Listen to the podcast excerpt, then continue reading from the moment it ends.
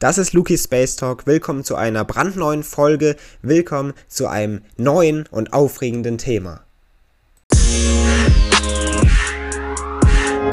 Wir leben in bestimmten Dimensionen. Aber in welchen eigentlich genau? Worin leben wir eigentlich? Was ist eine Dimension überhaupt? Was kann man sich darunter vorstellen? Wie viele Dimensionen gibt es überhaupt?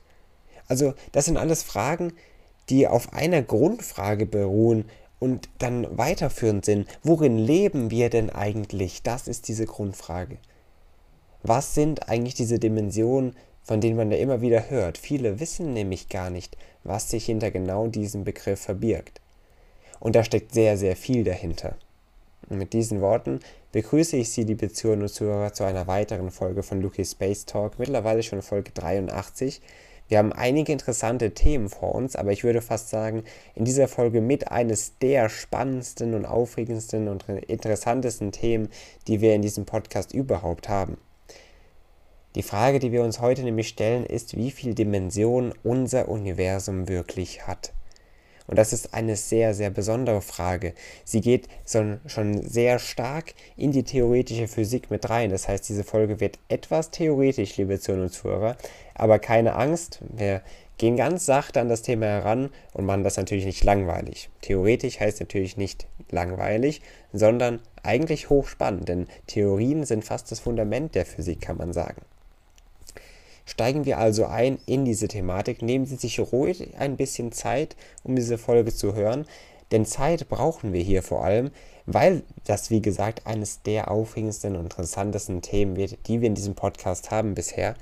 Das heißt, diese Folge kann unter Umständen auch etwas länger sein als vergangene Folgen. Steigen wir aber direkt ein, um eben auch keine Zeit zu verschwenden. Das wollen wir natürlich auch nicht. Also, um diese Frage zu beantworten, erstmal einmal, wie viele Dimensionen es eigentlich gibt, in wie vielen Dimensionen wir eigentlich leben und wie viele Dimensionen unser Universum hat, müssen wir erst einmal klären, was sich hinter dem Begriff Dimension überhaupt verbirgt. Dabei lässt sich sagen, dass dieser Begriff Dimension sich eigentlich auf jede mathematische Messung bezieht. Das kann grundlegend eine physikalische Messung eines Objektes sein oder auch eine Messung eines Raumes oder eben auch eine zeitliche Messung. Logischerweise eine Messung der Zeit in dem Fall dann. Klar ist hierbei also, es gibt drei Dimensionen, die wir auf jeden Fall jeden Tag im räumlichen Sinne erleben. Das ist die Länge, die Breite und die Tiefe aller Objekte. In einem Koordinatensystem können Sie sich das vorstellen, das wäre die x, die y und die z-Achse. Es gibt also drei Raumdimensionen. Nun scheint es aber noch eine weitere Dimension zu geben, die wir natürlich auch erleben. Und Wissenschaftlern zufolge soll diese eben als vierte Dimension angesehen werden oder muss das sogar, um die Naturgesetze annähernd verstehen zu können zumindest. Bei der vierten Dimension, viele von Ihnen werden es bestimmt schon wissen oder ahnen vielleicht auch, es handelt sich bei dieser vierten Dimension um die Zeit. Ohne diese Koordinate können nämlich die Position, die Geschwindigkeit und die Beschleunigung von Objekten in unserem Kosmos überhaupt nicht gemessen werden. Zumindest nicht richtig. Also reicht es logischerweise nicht aus, zu wissen, wo sich ein Objekt in Verbindung eben mit den drei Raumdimensionen befindet. Nein, man muss eben zusätzlich wissen, wann das Objekt an einem jeweiligen Ort war, eben um das Prinzip einer Dimension zu erfüllen, nämlich um eine genaue Messung zu erhalten und durchzuführen. Und das geht eben mit diesen drei Raumdimensionen und der zusätzlichen vierten Zeitdimension. Doch soll es das schon mit dieser Erklärung gewesen sein? Wir haben es geklärt, okay, es gibt drei Raumdimensionen und eine Zeitdimension. Macht insgesamt vier Dimensionen, in denen wir leben. Warum sage ich dann am Anfang, dass das eine der interessantesten und spannendsten Folgen wird und vielleicht auch eine der längsten? Sie können das schon ahnen, hier ist noch nicht Schluss. Es war es mit dieser Erklärung noch lange nicht, auf keinen Fall, denn über diese vier Dimensionen haben theoretische Physiker nun schon über einen längeren Zeitraum deutlich weiter gedacht. Und dabei erkannt, dass die Anzahl der Dimensionen in verschiedenen Theorien variiert, aber der Zweck der zusätzlichen Dimensionen, über die man nachgedacht hat, besteht letztendlich darin, Wege und Mittel zu finden, die bekannten Gesetze und Theorien der Physik zu vereinen. Und dabei geht es eben hauptsächlich um die zwei größten Theorien der Physik, die man eben vereinen möchte. Möglicherweise wissen Sie schon, von welchen Theorien ich spreche. Es geht um die Quantenmechanik und die allgemeine Relativitätstheorie. Das sind die größten, die bedeutendsten Theorien der Physik, die aber noch nicht ganz zusammenpassen. Zumindest hat man das noch nicht herausgefunden, wie sie zusammenpassen. Während nämlich die Quantenmechanik beschreibt, wie sich Energie und Materie auf atomarer und subatomarer Ebene verhalten, beschreibt die allgemeine Relativitätstheorie, wie sich die Materie, wie sich Energie und wie sich die Raumzeit auf sehr großen Skalen eben in Verbindung mit der Gravitation verhalten.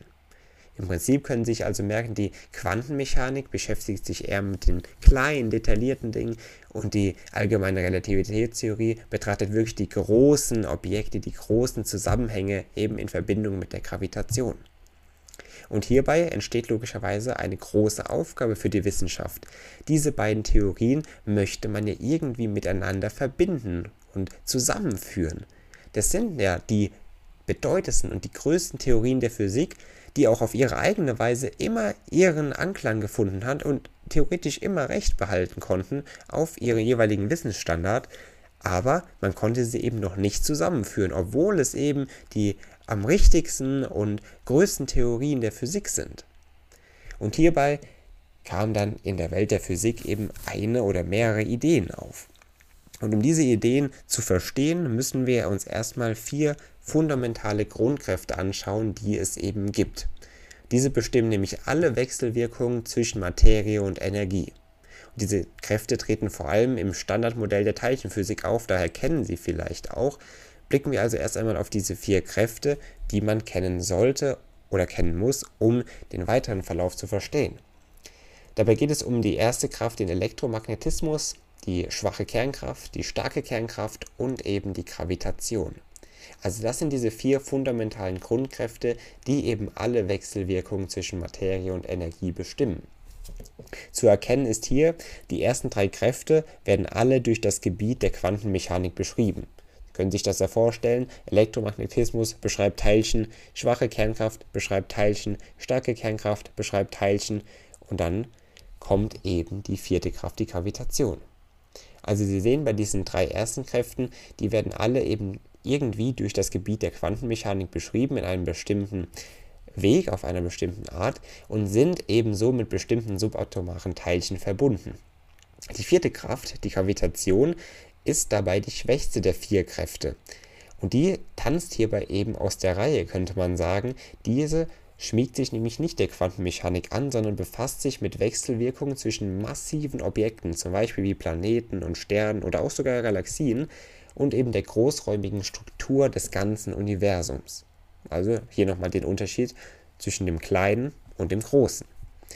Hierbei gibt es dann im Gegensatz zu den anderen drei Kräften kein bekanntes subatomares Teilchen, das Gravitation und deren Wechselwirkung irgendwie beschreiben könnte. Auch hier nochmal eben ein Unterschied zwischen der Gravitation, diesen anderen drei Kräften, und zeitgleich logischerweise ein Unterschied zwischen der Quantenmechanik und der allgemeinen Relativitätstheorie.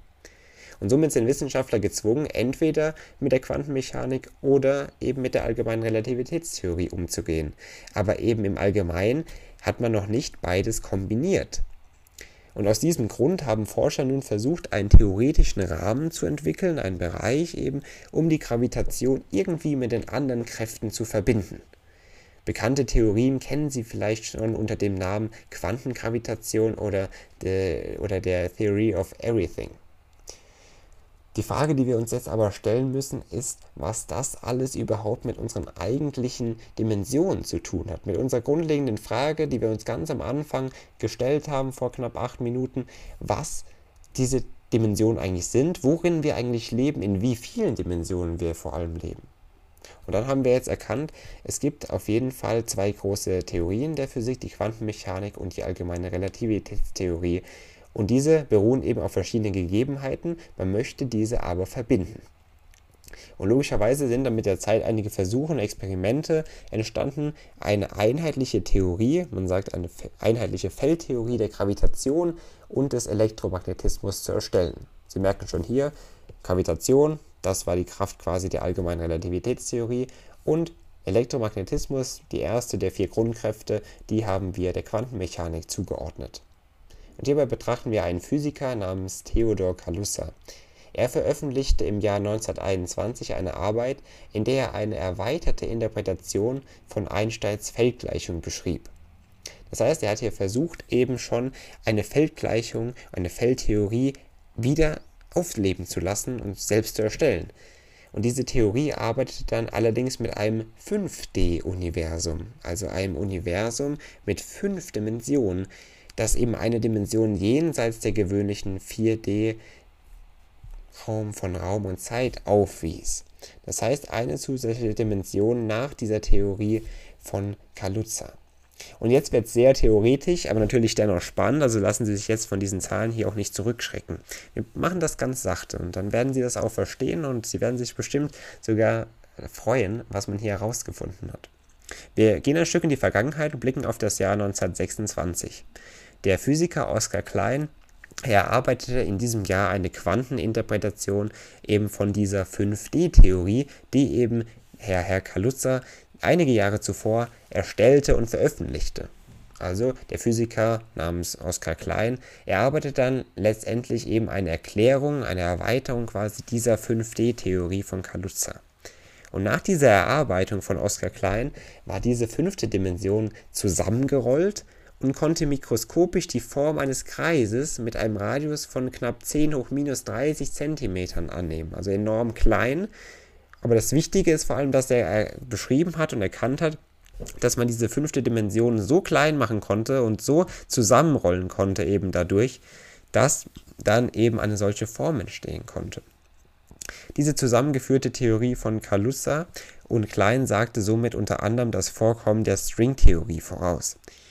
Die Stringtheorie, das werden wir uns gleich nochmal genauer anschauen, haben wir uns aber auch schon in einer vergangenen Folge angeschaut. Falls Sie daran Interesse haben, genaueres über die Stringtheorie zu erfahren, als wir jetzt in der Folge besprechen, hören Sie gerne in eine der vergangenen Folgen herein, in der wir uns eben speziell mit der Stringtheorie beschäftigt haben. Diese wurde nämlich erstmals, um einen kurzen Exkurs in die Stringtheorie zu machen, diese wurden nämlich erstmals in den 1960er Jahren vorgeschlagen. Mit der Zeit entstanden dann immer weitere Theorien eben zur Verbindung der zwei größten Theorien, genau Sie wissen es, der Quantenmechanik und der allgemeinen Relativitätstheorie. Also es entstanden dann mit der Zeit mehrere Theorien eben um diese zwei großen Theorien zu vereinen. Namen wie Superstring-Theorie oder Schleifenquantengravitation oder auch M-Theorie oder auch die Supergravitation. All solche Namen von Theorien entstanden dann mit der Zeit eben zu Gedanken, die man sich eben zur Verbindung der zwei großen Theorien gemacht hat. Interessant ist hierbei, dass jede dieser Theorien die Existenz von zusätzlichen Dimensionen, von einem Hyperraum oder von all solch vergleichbaren Dingen beinhaltet.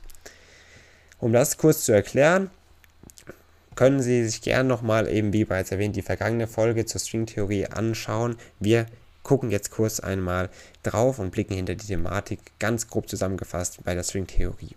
Diese stellt nämlich fest, dass die punktförmigen Teilchen der Teilchenphysik die man so kennt, also die ganz normalen Teilchen, die Sie auch kennen, wie ein Atom zum Beispiel aufgebaut ist, dass all diese Teilchen eigentlich flache, also eindimensionale Objekte sind, die eben Strings genannt werden, also Fäden und auch eine solche Form eben aufweisen. Eine Variante dieser Stringtheorie ist dabei die schon bereits erwähnte Superstringtheorie. Und diese erfordert die Existenz von ganzen zehn Raumzeitdimensionen. Dabei gibt es die vier uns bekannten und sofort erkennbaren Dimensionen, eben wie die Länge, Breite, die Tiefe und die Zeit. Und dann sehen Sie schon und eben sechs weitere Dimensionen, die wir offensichtlich nicht sofort erkennen. Dabei sind diese sechs zusätzlichen Dimensionen auf einen sehr engen Raum zusammengerollt. Das ist die Idee dahinter. Der Theorie zufolge handelt es sich zum Beispiel der, bei der fünften und der sechsten Dimension sogar um mögliche Welten, die mit den gleichen Anfangsbedingungen begannen wie wir. Natürlich gibt es dann auch bei der siebten, achten, neunten und zehnten Dimension verschiedene Bereiche der Physik und Wissenschaft, die eben in all diesen zusätzlichen Gebieten der Dimension dann vorkommen. Das alles zu besprechen wäre weitaus zu viel, dass wir den Rahmen dieses Podcasts, dieser Folge deutlich sprengen. Können wir uns in einer weiteren Folge gerne nochmal genauer anschauen, falls Sie Interesse daran haben. Merken können Sie sich aber, dass es eben dieser Theorie zufolge zehn Raumzeitdimensionen gab, eben bei dieser Superstring-Theorie zehn Raumzeitdimensionen, die vier bekannten, die wir jetzt auch schon kennengelernt haben, und eben sechs zusätzliche mit unterschiedlichen möglichen Welten im Vergleich zu unserer.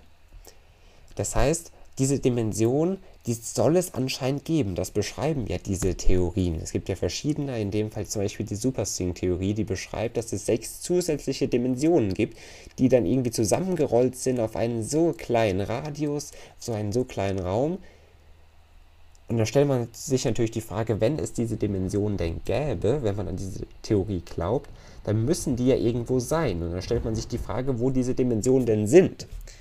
Wenn nämlich alle diese zusätzlichen Dimensionen erforderlich sind, sei es mal drum wie viele genau, aber wenn generell zusätzliche Dimensionen erforderlich sind, um die Gesetze der Physik überhaupt zu verstehen, stellt man sich eben die Frage, warum wir deren Existenz eben dann nicht bestätigen können. Und hierbei gibt es zwei Möglichkeiten.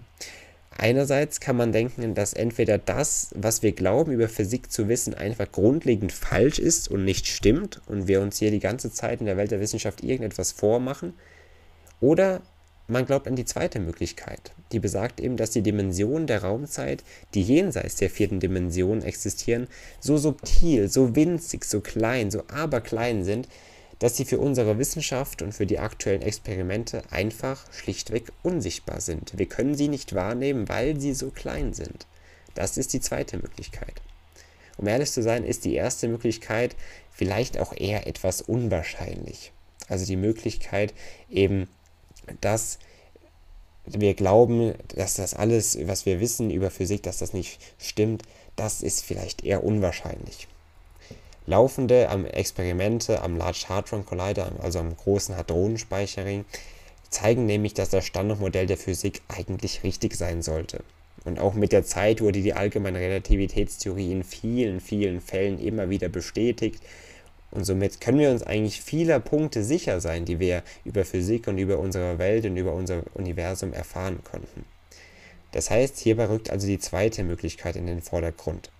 Zusätzliche Dimensionen können also mit aktuellen Methoden und Versuchen nicht nachgewiesen werden. Das besagt ja genau diese zweite Möglichkeit. Eine gut untersuchte Variante ist hierbei, dass Dimensionen auf winzigen Skalen quasi zusammengerollt werden, wie wir das schon erwähnt haben. Und das würde bedeuten, dass ihre Eigenschaften und ihr Einfluss auf die Raumzeit eben nur auf ganz kleine, auf sehr, sehr kleine, auf subatomarer Ebene gemessen werden könnten. So können Sie sich das also vorstellen. Eine interessante Idee, die hierbei entwickelt wurde, ist die Idee der Kompaktifizierung, sagt man. Hierbei sind dann bestimmte Dimensionen endlicher oder zeitlicher Natur. Das heißt, um das zu vereinfachen, diese Theorie beschreibt, dass zusammengerollte Dimensionen, wie man sich das vorstellt, eben sehr, sehr klein werden oder sich gar zu Kreisen zusammenschließen Demnach würden sich die bestimmten Dimensionen dann in bestimmten Formen begeben, die die Anforderungen erfüllen würden, die für die sechs notwendigen Dimensionen der Stringtheorie erforderlich sind. Falls Sie sich daran erinnern, so hoffe ich doch, gibt es bei der Stringtheorie oder bei der sogenannten Superstringtheorie eben unsere vier bekannten Dimensionen, drei Raumdimensionen, die Zeitdimension und sechs zusätzliche. Und die Idee dabei ist eben, dass diese sechs zusätzlichen Dimensionen so zusammengerollt sind und so klein sind eben, aber dennoch die Anforderungen erfüllen, die eben für diese sechs notwendigen Dimensionen der Superstring-Theorie erforderlich sind. Diese Idee der Kompaktivizierung und die Idee, dass zusätzliche Dimensionen ebenso winzig sind, warum das Universum überhaupt noch nach Milliarden Jahren nach der Entstehung existiert, das bleibt natürlich die Frage. Wenn diese Dimensionen nämlich größer wären, so würden sie genug Materie aufnehmen, um ein Gravitationskollaps oder die vermehrte Bildung von schwarzen Löchern auslösen, die dann das Universum zerstören würden. Also ist diese Idee der Kompaktifizierung und eben die Idee, dass zusätzliche Dimensionen ebenso aberklein sind, eine relativ gute Erklärung dafür, warum unser Universum auch nach fast 14 Milliarden Jahren oder 13,8 Milliarden Jahren nach seiner Entstehung immer noch existiert. Also hat man hier schon einiges herausgefunden. Der Glaube, dass das Universum aus zehn oder sogar mehr Dimensionen besteht, ist natürlich grundlegend nochmal ein Versuch, alle physikalischen Gesetze, die wir irgendwie kennen, korrekt zu verstehen und, wie Sie bestimmt erkannt haben jetzt mit dieser Folge, um diese miteinander in Verbindung zu bringen. Vor allem eben die zwei größten Theorien, die allgemeine Relativitätstheorie, die sich mit den großen Dingen beschäftigt, und die Quantenmechanik, die eher auf die Details, auf das Kleine aus ist. Mittlerweile gibt es auch schon viele Experimente in der Teilchenphysik am CERN in der Schweiz. Hier steigern Wissenschaftler nämlich Teilchen auf hohe Energien, bevor sie dann aufeinandertreffen und folglich dann die Daten von subatomaren Teilchen freigeben und diese messen eben dann die Wissenschaftler und untersuchen genau diese Messungen und diese Teilchen, die dabei entstehen. Zudem liegt eine Hoffnung ebenfalls in Teleskopen. Man kann nämlich das Universum auf zwei Arten verstehen, das zum Ende jetzt hin noch. Einerseits kann man das eben auf der größten Skala verstehen, im Bereich der Astronomie, in Verbindung eben mit der allgemeinen Relativitätstheorie, oder auf den kleinen Skalen, eben in Verbindung mit der Quantenmechanik. Und durch die Beobachtung des Universums mit einer sehr weiten und sehr engen Winkellinse zum Beispiel, kann man möglicherweise alle Kräfte, die vier Grundkräfte, die wir vorhin kennengelernt haben, eben berücksichtigen die es komplett in unserem Kosmos, in unserem Universum gibt. Sie erkennen schon, liebe Zuhörer und Zuhörer, das war eine sehr detaillierte Folge, aber hinter diesem Thema, wie viele Dimensionen es tatsächlich gibt, in wie vielen Dimensionen wir tatsächlich leben, da steckt einiges dahinter und wir haben noch weitaus nicht alles angesprochen, was es in diesem Sachverhalt gibt. Falls Sie also noch mehr darüber erfahren wollten, Einzelheiten über die Stringtheorie erfahren wollen oder generell erfahren wollen, was sonst so los ist in unserem Kosmos, empfehle ich sehr gerne mein Buch Eine Reise durch den Kosmos. Wenn Sie gerne weitere Erklärungen zu diesen Themen rund äh, um unser Universum aus sind, dann schauen Sie eben gerne bei meinem Buch vorbei. Ausgewählt können Sie das eben auf Amazon oder in verschiedenen Online-Händlern in deren Shops immer noch verfügbar oder auch in ausgewählten Buchhandlungen verfügbar. Schauen Sie gerne vorbei und unternehmen Sie mit mir wie der Titel schon sagt, eine Reise durch den Kosmos. Ich würde mich sehr freuen. Schauen Sie, wie gesagt, bei besagten Händlern vorbei. Ansonsten hören wir uns auch hoffentlich hier bei Luki Space Talk in der kommenden Folge am kommenden Sonntag wieder mit einem weiteren spannenden Thema. Jetzt lassen Sie sich aber gerne mal weiter mit diesem Thema beschäftigen. Lassen Sie mal diese Informationsflut, die es jetzt in dieser Folge gab, ein wenig sacken und blicken Sie dann gerne in die Zukunft und finden Sie weiteres heraus über unseren Kosmos, unseren Planeten, unser Sonnensystem und all das, was unser Universum noch für uns bereithält. Mit diesen Worten verabschiede ich mich von Ihnen, liebe Zuhörer und Zuhörer, und wünsche Ihnen noch eine schöne Restwoche. Machen Sie es gut.